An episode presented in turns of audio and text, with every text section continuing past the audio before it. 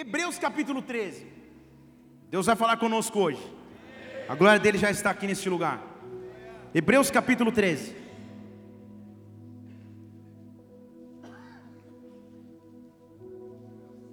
Aleluia.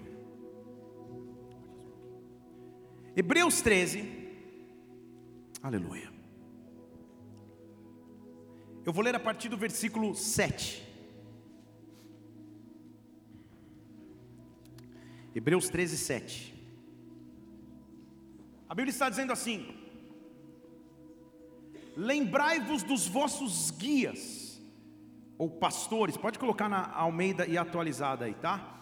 Lembrai-vos dos vossos guias, os quais vos falaram a palavra de Deus. Isso, obrigado e atentando para o êxito da sua carreira, imitai-lhes a fé. Então deixa eu falar de novo. Lembre que você tem exemplos, homens que falaram da palavra de Deus, e para o êxito de sua carreira, imite a fé.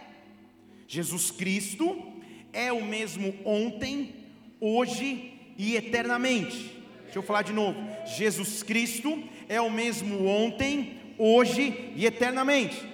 Deixa eu falar mais uma vez: Jesus Cristo é o mesmo ontem, hoje e eternamente.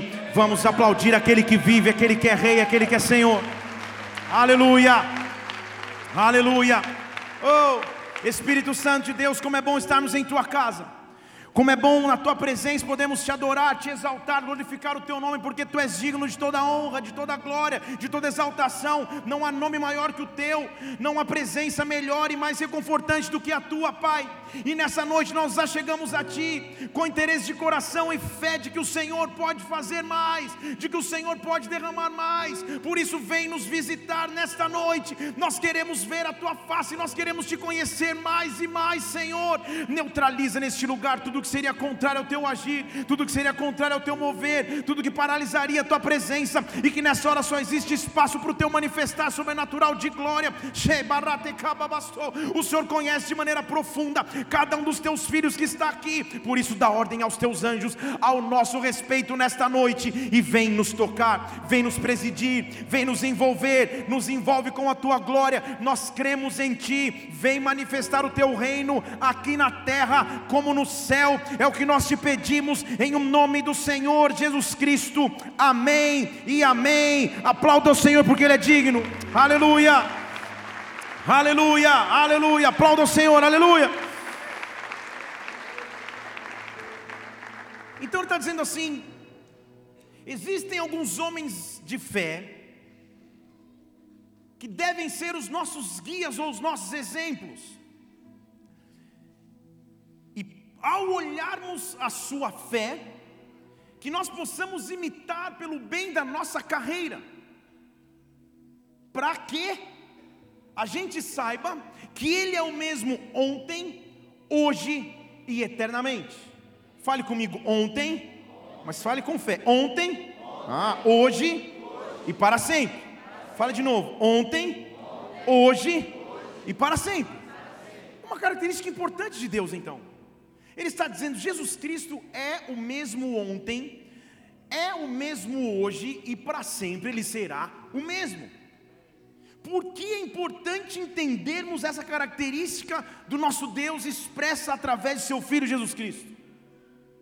O que podemos extrair desta afirmação que diz que Ele é o mesmo ontem, é o mesmo hoje e amanhã continuará sendo o mesmo? O que a Bíblia está querendo dizer com isso? Deixa eu falar em outras palavras. Se ele prometeu, ele é capaz de cumprir. Se ele prometeu, ele não vai se esquecer. Se ele liberou uma palavra, essa palavra um dia chegará no seu cumprimento. Ele é o mesmo ontem, hoje e para sempre. Em outras palavras, o que podemos extrair deste pequeno versículo 8 de Hebreus 13 é que o nosso Deus é um Deus constante. Deixa eu falar de novo. O nosso Deus é um Deus constante. Em outras palavras, Ele não muda, Ele não se esquece, Ele sempre será o mesmo. O Deus que te chamou há 10 anos atrás, o Deus que te chamou uma semana atrás, um Deus que te tirou do pecado há 20 anos atrás, um Deus que escreveu uma história em sua vida e através de sua vida continua sendo o mesmo Deus hoje. Ele é um Deus constante. Se Ele prometeu, Ele vai cumprir. Se Ele salvou, Ele vai libertar. Se Ele tem poder, Ele pode curar. Ele é Deus, mesmo ontem, hoje e para sempre. Então, se o nosso Deus é constante, eu estou aqui nessa noite para nessas próximas três horas e quinze. Aleluia, só três, só a primeira fila dos diáconos ainda bem disseram amém. Há um ataque que nós vamos viver da parte do nosso inimigo. Se o nosso Deus é um Deus constante, não muda, é o mesmo sempre. O ataque que nós temos que lutar para vencer é o ataque contra a inconstância. Frequentemente vivemos inconstâncias. Inconstância na tradução literal do dicionário da língua portuguesa é falta de perseverança ou de firmeza, tendência para mudar sempre de ideia, de opinião ou de atitude Deixa eu falar de novo: volubilidade, instabilidade, falta de perseverança, tendência para mudar sempre de ideia, de opinião de atitude, inconstância. Vamos falar em português, claro. Um dia está super feliz no emprego, no outro dia tem dúvidas da profissão que escolheu. Num dia está super apaixonado em seu casamento, no outro dia não quer mais o casamento que antes tinha um dia está realizado com o ministério no qual serve, no outro dia já está pensando em ir para um outro ministério. Um dia está firme nas promessas que um dia Deus deu, no outro dia duvida até mesmo se o próprio Deus é, é real. Um dia acorda cheio de fé, no outro dia acorda cheio de desesperança, inconstância. Quais são os ataques de inconstância e qual é o seu principal objetivo? O objetivo não é que fiquemos inconstantes, mas é que vivamos do resultado direto da inconstância, que é medo, desespero, frustração, confusão, depressão, todo o lixo que você pode associar está associado e ligado à inconstância. Se temos que ter guias e exemplos, talvez um dos maiores exemplos seja o apóstolo Paulo, que em 2 Timóteo capítulo 4, versículo 17, diz assim para cada um de nós, olha, versículo 7, perdão. 2 Timóteo capítulo 4, versículo 7. Já é um apóstolo Paulo no final de sua vida escrevendo assim: Eu combati o bom combate. Eu acabei a carreira, mas principalmente eu guardei a fé. Eu combati o bom combate. Eu acabei a carreira. Eu guardei a fé. Esse virou o versículo conhecido como o versículo que você ministra no final de um ciclo de vida. Então, irmão, não vá visitar um, alguém no hospital e ler esse versículo, não é o momento adequado. Mas é a expressão daquele que Caminhou, caminhou, caminhou e disse: apesar dos momentos difíceis que eu tive que enfrentar, eu acabei a carreira, eu guardei a minha fé. Paulo estava dizendo: eu fui apedrejado, eu fui perseguido, eu fui injuriado, eu fui difamado, eu fui muitas vezes ignorado, mas eu combati o bom combate, eu acabei a carreira, eu guardei a fé eu combati o bom combate, eu guardei a fé, eu acabei a carreira, eu fui constante. Houveram momentos de dificuldade, houveram momentos de solidão, houveram momentos de medo, houveram momentos de dúvida, houveram momentos de apreensão, mas eu combati o bom combate, eu acabei a carreira, eu guardei a fé, eu soube ser constante com o meu Deus. Deus vai nos visitar com constância nesta noite. O que eu estou querendo dizer é: levante uma de suas mãos tudo aquilo que estava produzindo desânimo, tudo aquilo que estava produzindo cansaço, tudo aquilo que estava tentando te fazer desistir, olhar para um lado, olhar para o outro, toda inconstância que se apresentava, toda tristeza que não tinha raiz do que por vir, todo sentimento de não pertencimento, nesta noite morre aos pés da cruz de Cristo, porque Ele está aqui e Ele é o mesmo ontem, hoje, para sempre. Dê um brado ao Senhor e aplauda neste lugar. Oh! Oh! Então, o oposto da inconstância é a permanência. Quando eu aprendo a permanecer independente da circunstância, eu começo a ter uma das características do meu Deus.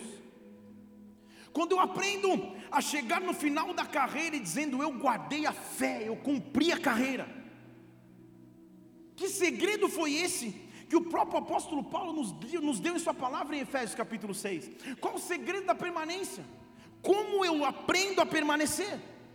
Em Efésios 6, versículo 10, ele diz assim, irmãos, para resumir o que eu estou dizendo, ele diz, finalmente, Efésios 6, 10: Fortalecei-vos no Senhor e na força do seu poder fortalecei-vos no Senhor e na força do seu poder, que a tua fortaleza seja a presença de Deus e o seu poder, revestindo-vos de toda a armadura de Deus, para quê?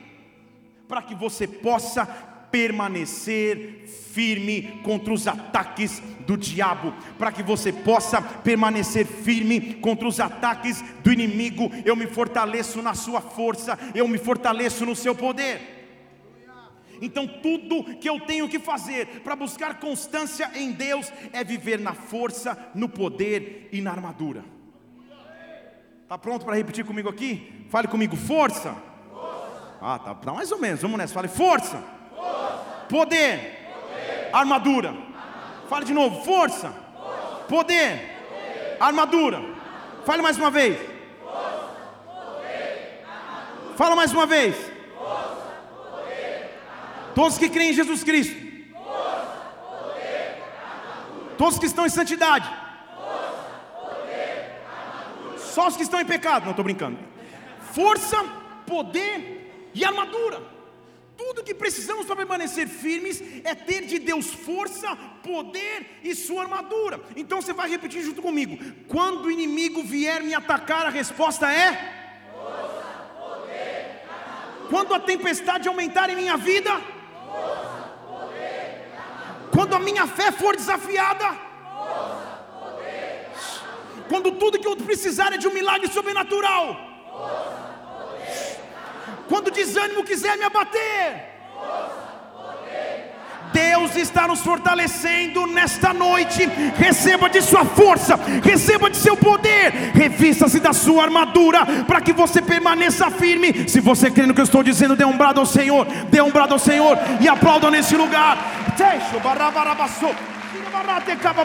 Oh! Então, como que eu me revisto de força, poder e armadura?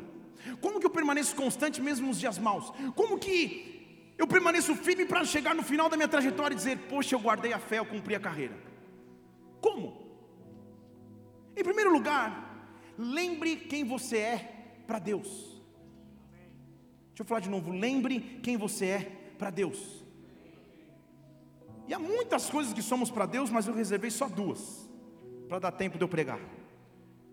A primeira é que você é herdeiro. Deixa eu falar de novo, você é herdeiro. Sabe quando a pessoa está passando o ápice da crise financeira e ora, Senhor, será que não tem nenhuma tia rica lá na Indonésia, Senhor, que é da minha família, para que eu seja herdeiro? Sabe quando você espera que caia do céu uma herança? Só você já fez oração? Tá, não vou dizer que eu já. Tudo bem. A Bíblia está dizendo também em Romanos capítulo 8, versículo 16, que o Espírito testifica com o nosso espírito que nós somos filhos de Deus. Então, ser filho de Deus vem através de revelação espiritual. O Espírito testifica que nós somos filhos de Deus. E se somos filhos, então, versículo 17, somos herdeiros, herdeiros de Deus, co-herdeiro com Cristo. Se é certo que com Ele sofremos, também com Ele vamos ser glorificados. Se é certo que eu atravesso lutas, também com Ele eu atravessarei vitórias. Eu tenho uma herança, eu sou um herdeiro, o meu Pai tem tudo para mim. Então, primeiro eu sou herdeiro. Quando eu aprendo que eu sou herdeiro, ou seja, eu tenho uma herança em Deus, eu sou co-herdeiro com Cristo, os ataques de inconstância começam a se tornar menores, a inconstância começa a bater menos na minha porta. Agora, além de herdeiro, o que eu quero que você lembre que você é em Deus é guerreiro. Dá até para você fazer um adesivo, herdeiro e guerreiro. 2 Coríntios capítulo 10, versículo 3. Diz assim: porque, embora andando na carne, nós não lutamos segundo a carne. Embora existindo então em carne, nós não andamos segundo a carne, não lutamos carnalmente. Ele diz: as armas da nossa guerra, as armas da nossa milícia não são carnais, mas são poderosas em Deus para demolição de fortalezas. Você está falando, poxa, o que, que, que a capital do Ceará tem a ver com isso? O que, que é fortaleza? Fortaleza, quando a Bíblia diz, é a estrutura na sua mente que te impede de prosseguir. Vocês estão comigo? Fortaleza, de acordo com a análise bíblica, é aquilo que te limita sem você precisar ser limitado. Então ele está dizendo assim: a nossa arma não é carnal, a nossa arma é espiritual, com uma finalidade para demolir os limites que as fortalezas me traziam. Como que eu sei que é isso? Não estou inventando, não estou criando uma heresia. Versículo 5 já me explica: derrubando raciocínios, derrubando pensamentos. Põe na A de novo, você voltou para a SF. Derrubando derrubando raciocínios e todo baluarte que se ergue contra o conhecimento de Deus, levando cativo todo pensamento à obediência de Cristo. Deus começa a visitar a minha mente e Ele leva cativo a obediência à palavra dEle. Então não são mais os meus limites, não são mais as minhas condições, não é mais o que eu posso pensar ou arquitetar, mas Deus está me dando armas porque eu sou guerreiro. Deus está me dando armas porque eu sou guerreiro. Mas eu entro na guerra sabendo que eu sou herdeiro e guerreiro, eu sou herdeiro e guerreiro. Eu tenho um pai que cuida de mim, eu tenho um pai que me deu uma herança, e nesta noite, oh, eu venho confrontar todo pensamento, todo baluarte, toda fortaleza que se instaurava na sua mente, te fazendo retroceder, te fazendo parar, te fazendo desistir. E eu estou dizendo aqui: você não vai desistir da tua carreira, você não vai desistir da sua família, você não vai desistir da sua chamada. Se Deus é por você, quem pode ser contra você? Agindo Deus, quem impedirá? Leva o teu pensamento cativo relativo a Cristo, dê um brado ao Senhor e aplaudo neste lugar. Oh! Oh! Então eu entendo que eu tenho armas que são espirituais, não são carnais, e eu sou co-herdeiro com Cristo em Deus. Eu tenho uma herança e eu tenho um poder que não vem de mim, vem dele. De um Deus que é o mesmo ontem, hoje e sempre é constante. Então eu começo a caminhar na constância porque eu sei quem eu sou para Deus. Porque eu sei o que Ele é para mim. Então passo de depender tanto das opiniões de terceiros, da aprovação e ou desaprovação de quem está próximo ou distante, do sentimento ou não de aceitação, porque eu sou herdeiro, porque eu sou um guerreiro. E as armas que Ele colocou nas minhas mãos são armas espirituais. Só você quer receber armas de Deus, levante sua mão como que vai receber algo. Deus está te dando armas para enfrentar essa semana. Deus está te dando armas para enfrentar esse próximo mês. Deus está te dando armas para enfrentar a situação que você está vivendo agora. Você é herdeiro, você é herdeira. Deus te deu uma herança. A herança dos justos faz parte do teu legado. Você é filho. Você tem uma herança e Deus vai te preparar para a guerra. Deus vai te preparar para a guerra. Deus vai te preparar para o combate com armas que não são carnais, mas espirituais. A revelação que você precisa para a próxima fase da sua vida está em Deus. Deus, e nessa noite Ele vai te visitar com ela. Dê um brado ao Senhor nesse lugar e adore. Oh! Oh! Então, igreja, é simples na explicação, porém complexo quando se vive. A única maneira que ele tem então de me trazer inconstância é me fazer não sentir herdeiro ou guerreiro. É tirar o meu sentimento de pertencimento e tirar a minha força para guerrear.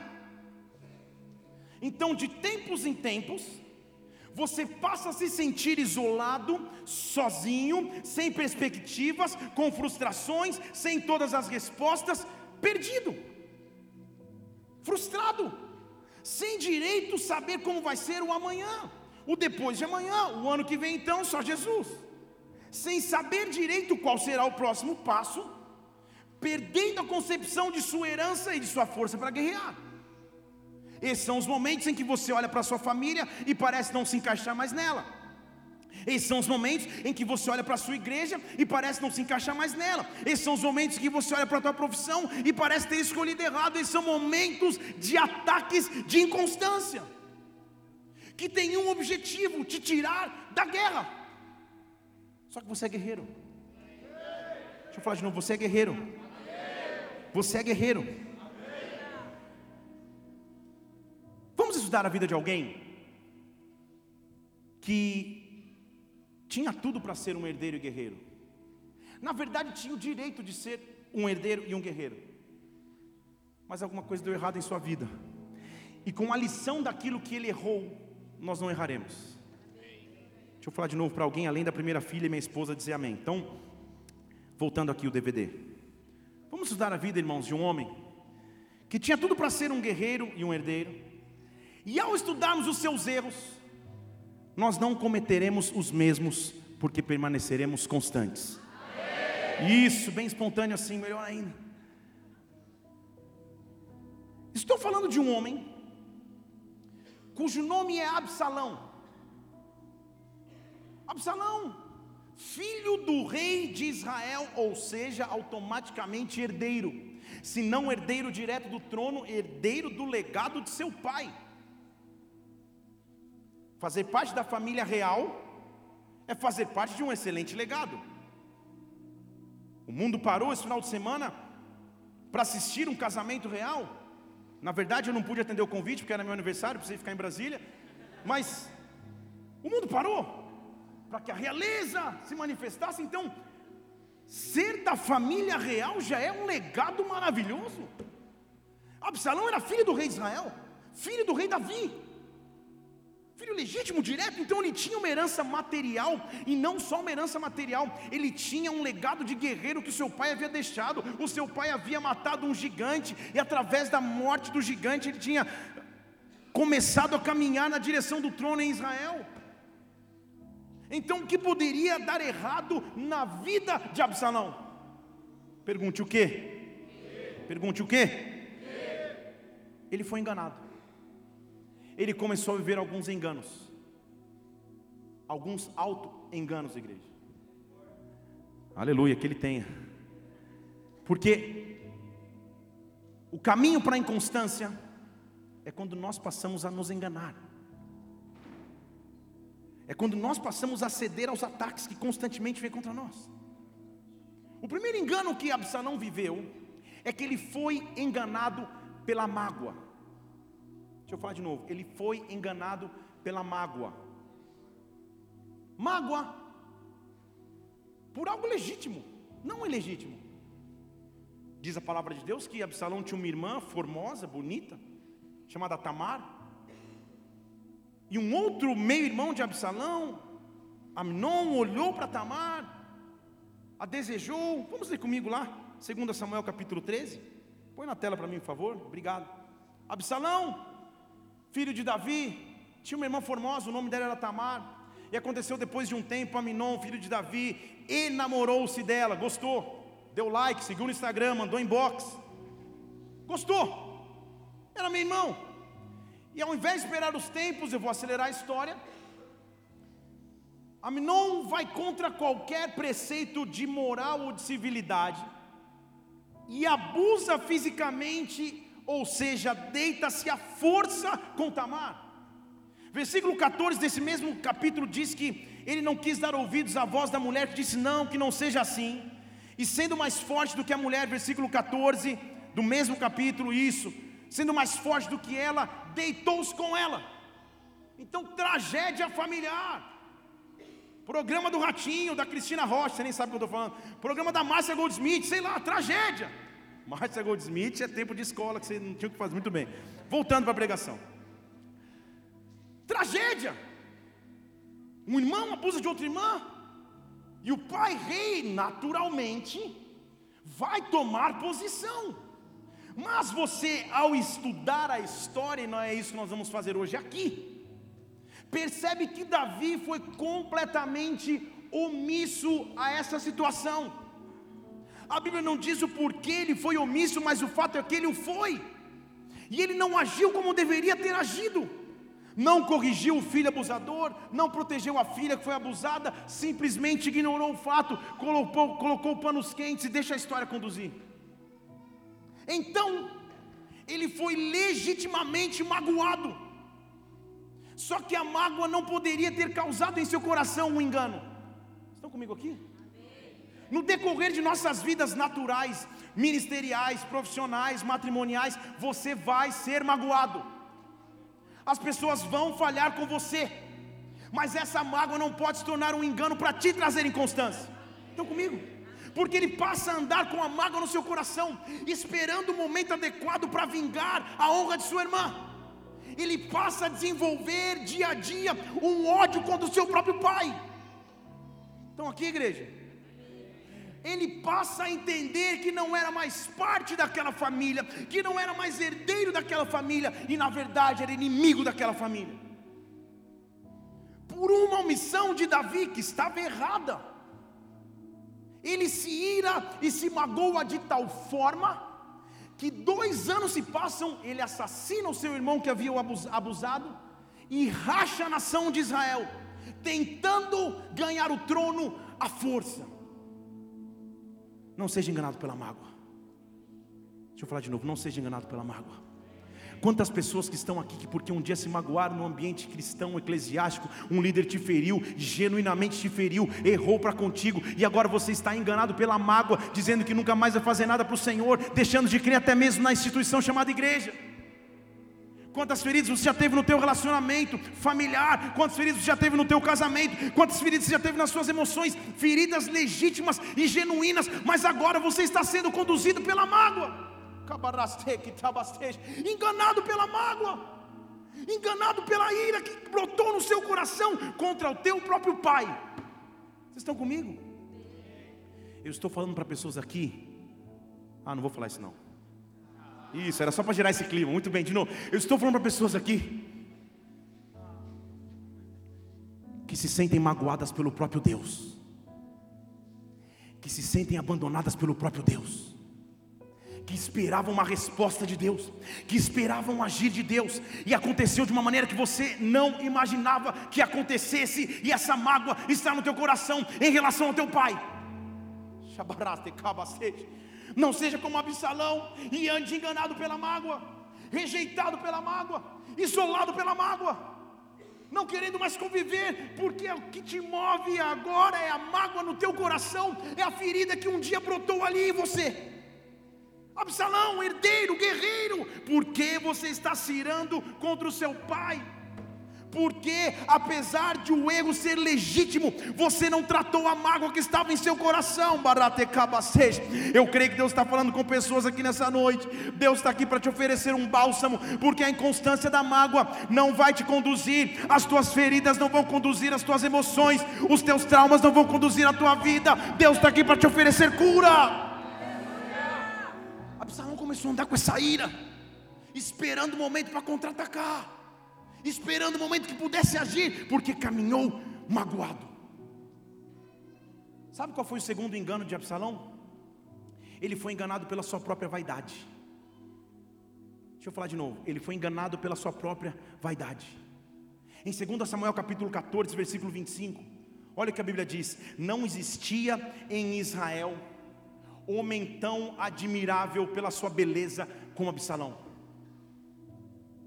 Desde a planta do pé até o alto da cabeça, não havia defeito em Absalão, era o cara, top, o mais belo de todo Israel, era um cara lindo, e olha só que motivo para causar inveja, quando ele cortava o cabelo, oh Jesus, por que isso, pai? Versículo 26. No fim de cada ano, o cabelo pesava. Se eu cortar no fim de cada ano, o cara falou: Ô oh, Senhor, tenha misericórdia. Eu vou no barbershop, eu tenho que pagar para o cara, e não é ele que tem que pagar para mim. Então, no fim de cada ano, ele cortava o cabelo. O cabelo era tão pesado que pesava 200 ciclos e era peso real. Ele era o cara, lindo em todo Israel, maravilhoso.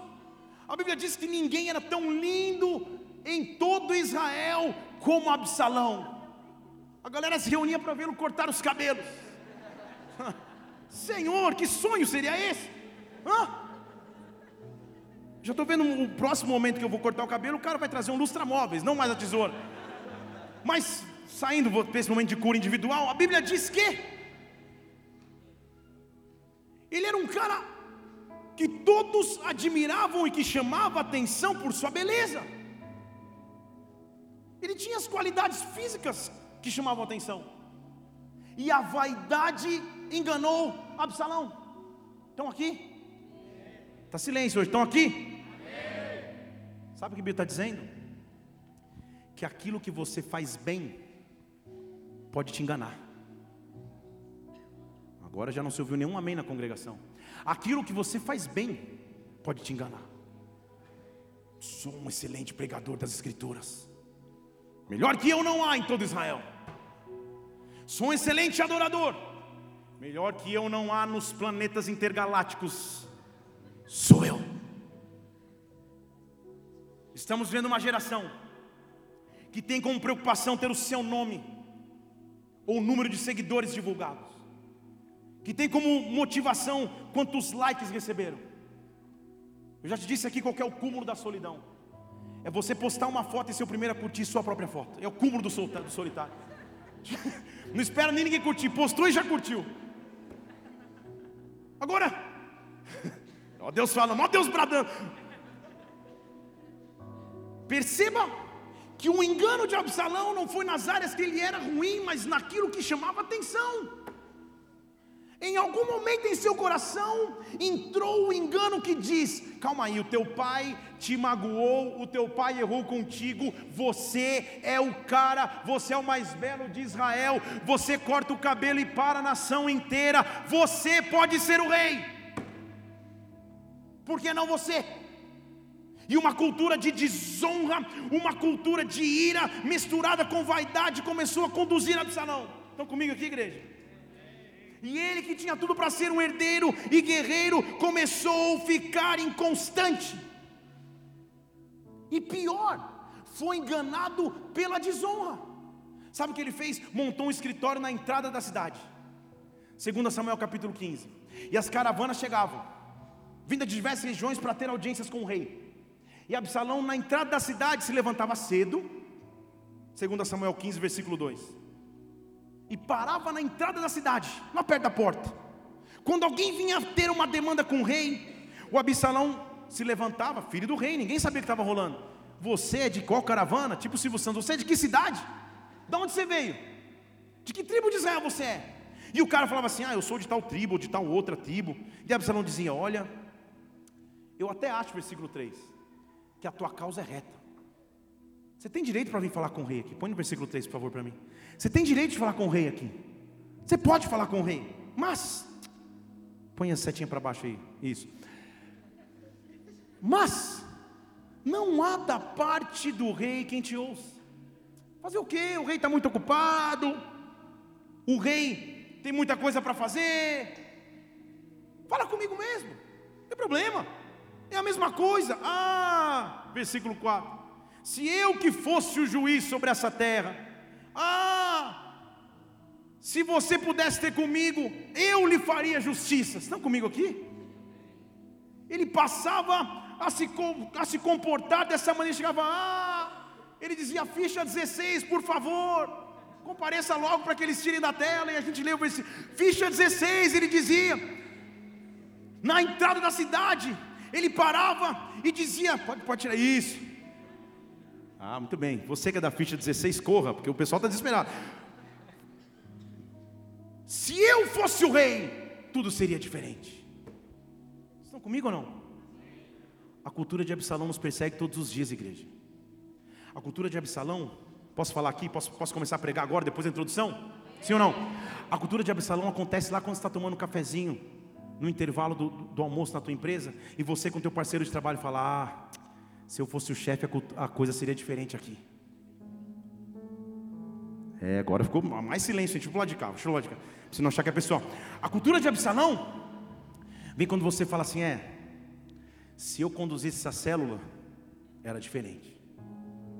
A cultura de Absalão vem quando você fala: não, essa igreja já não é mais a mesma. Não estou falando daqui, não, mas também talvez daqui. Essa igreja não é mais a mesma, não. Cresceu, pastor isso, pastor aquilo. Se fosse eu, Absalão, está sendo movido com mágoa, está sendo movido por vaidade, está sendo movido por desonra. Estão comigo aqui? Diga aleluia. Está sendo movido pela inconstância, mas o Deus do sobrenatural está aqui nessa noite. O Deus do sobrenatural está aqui nessa noite. Eu quero te mostrar qual é o golpe final da inconstância, para que nós nunca caiamos nele. Se você crê no que eu estou dizendo, ainda está acordado, diga glória a Deus e aplauda o Senhor nesse lugar. Oh! Então, você já viu comigo que com tudo isso no coração ele dividiu a nação. Deu um golpe da noite para o dia, dividiu a nação, levou parte do exército com ele e parte do exército ficou com Davi. E eles foram para a guerra. Pense no coração de Davi guerrear contra seu próprio filho. Mas algo aconteceu na guerra e na verdade é sobre isso que eu vou pregar. Em 2 Samuel 18, diz que os dois exércitos estão um de cada lado para brigar com, entre si. E o povo saiu no campo contra Israel. 2 Samuel 18, versículo 6. O povo saiu a campo contra Israel. Deixa eu só te explicar o contexto histórico aqui então. A partir do momento que Absalão divide a nação, Israel passa a se chamar o exército de Absalão. Estão comigo? Quando você vê que eles estavam contra Israel, significa dizer que Absalão estava em guerra. Quando? Na batalha que teve um nome, a batalha do bosque de Efraim. Fale comigo, bosque de Efraim. Fale de novo, bosque de Efraim. Ali, o povo de Israel, ou seja, os que estavam com Absalão, versículo 7, por favor, foram derrotados pelos servos, verse 7, please. Oh, foram derrotados pelos servos de Davi. E naquele dia houve um grande morticínio. Depois você põe no Google para ver o que é morticínio. Muita gente morreu. 20 mil homens morreram. Guerra. Mas agora é sobre isso que eu quero pregar, o versículo 8. A batalha se estendeu por toda a terra. Agora presta atenção comigo. E o bosque consumiu mais gente naquele dia do que a espada. Deixa eu ler de novo. O bosque consumiu mais gente naquele dia do que a espada. Não, pastor, não entendi. Nem eu.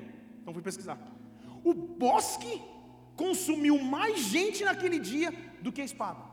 A Bíblia está dizendo que naquele dia, na guerra de Absalão com Davi, 20 mil homens morreram, mas que o principal causador das mortes não foram as espadas, mas sim o bosque. Pastor continua entendendo e olhando para o Senhor com uma cara de dúvida. Calma, vamos juntos. O bosque matou mais gente do que a espada. Qual que é o teu bosque? Deixa eu perguntar de novo. Qual que é o teu bosque? Deixa eu falar mais uma vez. Qual que é o teu bosque? O ataque do inimigo tem um objetivo. Ele não quer me matar pela espada, ele quer me mandar para o bosque. Calma aí, deixa eu começar a pregar em português agora.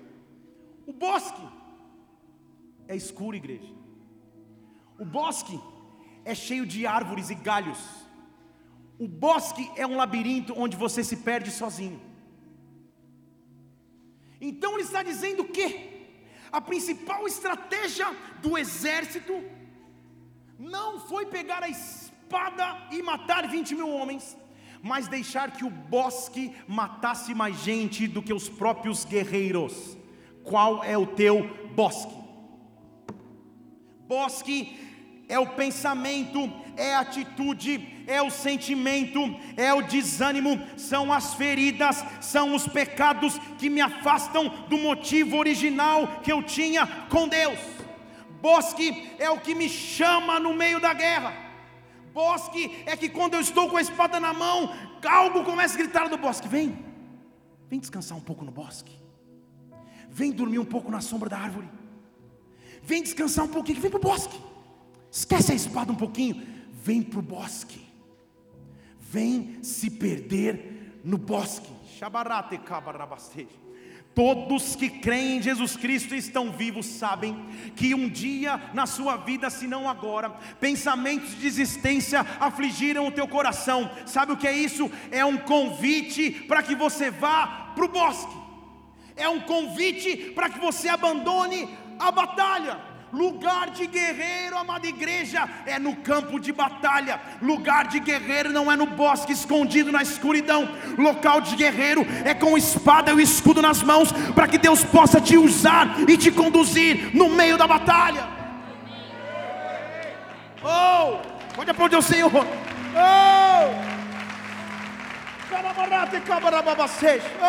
oh. Sabe o que eu sinto nessa noite? Há pessoas aqui ao som da minha voz, há pessoas aqui assistindo essa pregação depois, ouvindo essa, essa ministração, que você está a caminho do bosque. Que muitas coisas acontecerem em sua vida para te tirarem do campo de batalha. Que muitas coisas estão querendo te fazer desistir do teu ministério desistir da tua própria vida, desistir da tua própria carreira, desistir de viver. Você está recebendo convites dia e noite para que você vá para o bosque, para que você vá se esconder no bosque. Mas a Bíblia diz que o bosque consome mais gente do que a guerra. Então, guerreiro tem que permanecer no campo de batalha. Mas, pastor, eu estou ferido. Sabe o que o exército faz? Se você está ferido no fronte de batalha, eles te colocam lá atrás, continuam cuidando de você, mas do campo de batalha você não sai. Deus não chamou uma igreja que se esconde no bosque. Deus não chamou homens e mulheres que se escondem no bosque. Deus não chamou pessoas que no calor da batalha desistem de tudo. Deus chamou para permanecer firme, inabalável, com a armadura que vem de Deus Deus, e Deus está te dando força para sair do bosque nessa noite.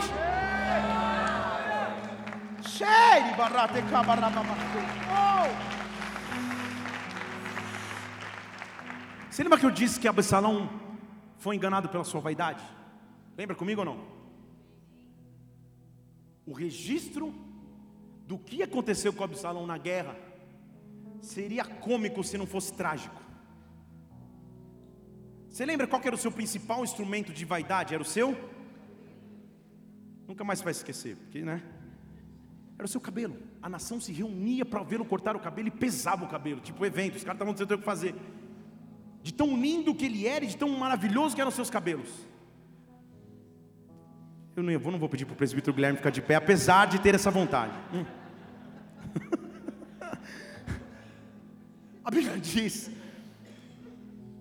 em 2 Samuel 19, versículo 9, que no meio da guerra, Absalão decide se esconder. E a Bíblia diz assim que Absalão encontrou os servos de Davi. Em que circunstância, igreja? Presta atenção. Montado numa mula, andando na mula, entra no bosque, e o bosque tinha galhos muito grossos, e a cabeça dele ficou presa numa árvore. Vocês estão comigo aqui? E a cabeça dele enroscou numa árvore. E ele ficou pendurado entre o céu e a terra, e a mula literalmente picou a mula. Talvez ali tenha sido o início da expressão. A mula falou: Eu estou fora, eu, daqui eu não vou embora. Então, que cena bizarra! O homem que achava que seria o rei de Israel, o homem mais bonito de toda a nação, tendo o fim de sua vida preso pelos cabelos numa árvore no bosque, balançando de um lado para o outro. Vocês estão aqui comigo? Essa era a expressão final daquele que começou a viver inconstâncias, daquele que foi enganado pelas mágoas, daquele que foi enganado pela vaidade, daquele que estava com desonra no seu coração. Agora, no fim de sua vida, ele está pendurado pelas árvores do bosque, tendo a sua cabeça presa nas árvores do bosque. Vocês estão comigo? Tudo que a Bíblia fala e tudo que a Bíblia diz é ensinamento para mim e para você. Quando o inimigo te convida para o bosque, o único alvo que ele tem é a tua cabeça. Você entendeu? Deixa eu falar aqui de novo.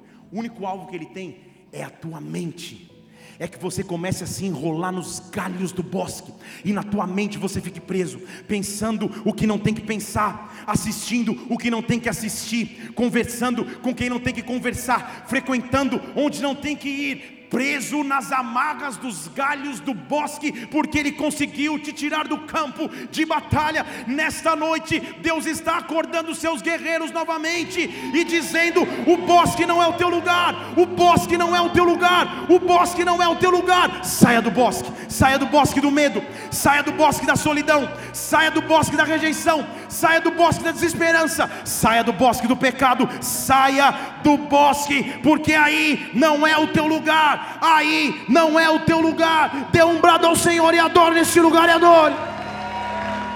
Oh, oh. Bosque é quando eu deixo que uma mágoa determine o rumo da minha vida. Bosque é quando eu deixo que a minha alma comece a conduzir a minha história. Bosque é quando eu penso que só as minhas decisões importam. Bosque é quando eu deixo de ouvir a tudo e a todos e até o próprio Deus. Deus está vindo visitar pessoas, Deus está vindo visitar uma igreja, Deus está vindo visitar ministérios, dizendo: bosque não é o teu lugar, volta para o campo de batalha, põe a espada nas mãos, alguém vai cuidar de ti se você estiver ferido, mas o bosque não é o teu lugar, o bosque não é o teu lugar. Oh! Que utilidade tinha agora, Absalão? Seus lindos cabelos maravilhosos, que antes eram motivo da tua vaidade agora foram motivo do teu laço. Estão aqui ou não? Porque se eu passasse embaixo da árvore, talvez eu conseguisse uns arranhões na testa. Mas Absalão tinha tanto cabelo que o cabelo se emaranhou com a árvore e ele não conseguiu mais sair. O convite para ir para o bosque é muito tentador. Mas quando o bosque te chama, presta atenção aqui comigo você vai gastar mais tempo do que pensaria gastar. E talvez nem de lá consiga voltar. Ó, até rimou para você postar nessa. Teu lugar não é o bosque. Pregador da palavra, teu lugar não é o bosque intercessora na casa de Deus, teu lugar não é o bosque. Diácono, teu lugar não é o bosque. Intercessor, teu lugar não é o bosque. Teu lugar não é o bosque. Teu lugar não é o bosque. Hoje todo emaranhado, toda fortaleza que prendia a tua mente. Eu estou falando de maneira espiritual aqui. Eu estou vindo confrontar essa fortaleza que tem tocado a tua mente. Eu estou vindo confrontar essa fortaleza que tem atacado a tua vida, que tem atacado esse ministério, que tem atacado a tua família família. O bosque não é o teu lugar. O bosque não é o teu lugar. O bosque não é o teu lugar. Saia correndo do bosque nesta noite. Porque Ele quer te dar vida e vida mais abundante. Agora, quando eu estou dentro do bosque, o bosque me mata por quê? Porque eu me perco nele. Foi por isso que as pessoas se, se, se mataram dentro do bosque. Eles morreram sozinhos, perderam o rumo não sabiam mais para onde ir, não sabiam mais o que fazer. Então, se eles tivessem uma opção que os dissesse como sair do bosque, eles sairiam. Eu estou aqui para anunciar nessa noite, igreja, que nós temos essa opção. Deixa eu falar de novo, que nós temos essa opção. Que nós temos essa opção. Porque alguém disse em João capítulo 14, e esse alguém é Jesus Cristo: Eu sou o caminho. Deixa eu falar de novo. Eu sou o caminho, eu sou a verdade, Eu sou a vida, ninguém pode vir ao Pai se não foi por mim, porque alguém disse em João capítulo 10: Eu sou a porta das ovelhas, eu sou a porta das ovelhas, porque alguém tecobastej, através de revelação, disse no Salmo 119: Erecabastej, lâmpada para os meus pés, é a Sua palavra, ela é a luz para os meus caminhos, ela é a luz para os meus caminhos, porque a palavra de Deus diz que o inimigo pode vir me perseguindo por um caminho, mas por sete caminhos ele vai ter que fugir. Nesta noite, oh! o único que tem autoridade sobre o bosque quer te visitar. Deixa eu falar de novo. Porque eu e você um dia estivemos perdidos lá no bosque, enrolados, emaranhados, só Deus sabe como. Mas a Bíblia diz que, subindo num madeiro, estão comigo aqui ou não? A árvore é feita de que, igreja? Aço? Metal? A Bíblia diz que subindo num pedaço de madeira, ele mostrou qual ser o caminho. Subindo num pedaço de madeira, ele disse: há opção para que você não permaneça no bosque. A Bíblia também diz que no momento que a terra ficaria em perdição, porque o dilúvio cairia sobre a terra, a Bíblia também diz que ele fala para um homem: constrói um grande pedaço de madeira. Estão comigo aqui? Para que você e sua família possam se refugiar e vocês encontrem salvação. A Bíblia também diz que Moisés, quando chegou diante das águas e as águas estavam amargas, ele pegou um pedaço de madeira e jogou sobre as águas, para que as águas fossem curadas. O mesmo bosque que seria minha morte, será meu caminho de salvação através de Jesus Cristo. Saia do bosque, saia do bosque, saia do bosque, saia do bosque, saia do bosque, saia do bosque nessa noite. Oh. Salmo capítulo 40, versículo 1. Esperei pacientemente pelo Senhor, Ele se inclinou para mim e ouviu o meu clamor. Põe lá na tela, Salmo 41, versículo 2. Também me tirou de uma cova de destruição, estava preso, emaranhado, de um charco de lodo, ele me tirou, firmou os meus pés sobre uma rocha, que cabarabastos conduziu os meus passos, eu estava perdido no bosque, mas ele me encontrou salvação. Oh, me ofereceu solução. Eu estou aqui nessa noite para dizer que o bosque não vai acabar contigo que a tristeza ministerial que você tinha sentido não vai acabar com a tua chamada, que o desânimo que você vem enfrentando não vai acabar contigo, que os homens podem ter te magoado, que a instituição pode ter te ferido, mas eu sei o Deus que me chamou, é o que você vai dizer. Eu sei o Pai que cuida de mim. Eu sei o Jesus Cristo que entrou no bosque para me salvar. Ele é o único capaz de acabar com o emaranhado que estava me levando embora. Deus do sobrenatural, eu preciso de ti. Deus do sobrenatural, eu preciso de ti. Qual é o teu bosque? Qual é o teu bosque? Qual é o teu bosque? Feche seus olhos nessa noite. Qual é o teu bosque? Qual é o teu bosque? O que estava te atacando na tua mente? O que estava paralisando os teus pensamentos? O que estava te fazendo desistir? Qual é a ferida que você tinha no teu corpo, natural ou espiritual? o que estava te tirando do campo de batalha. Nessa noite Deus está aqui para te levar para o campo de batalha de novo, para dizer que teu lugar é na guerra, não no bosque perdido, enroscado no meio das árvores, enroscado no pecado, enroscado na aflição, enroscado na falta de fé. Qual é o teu bosque?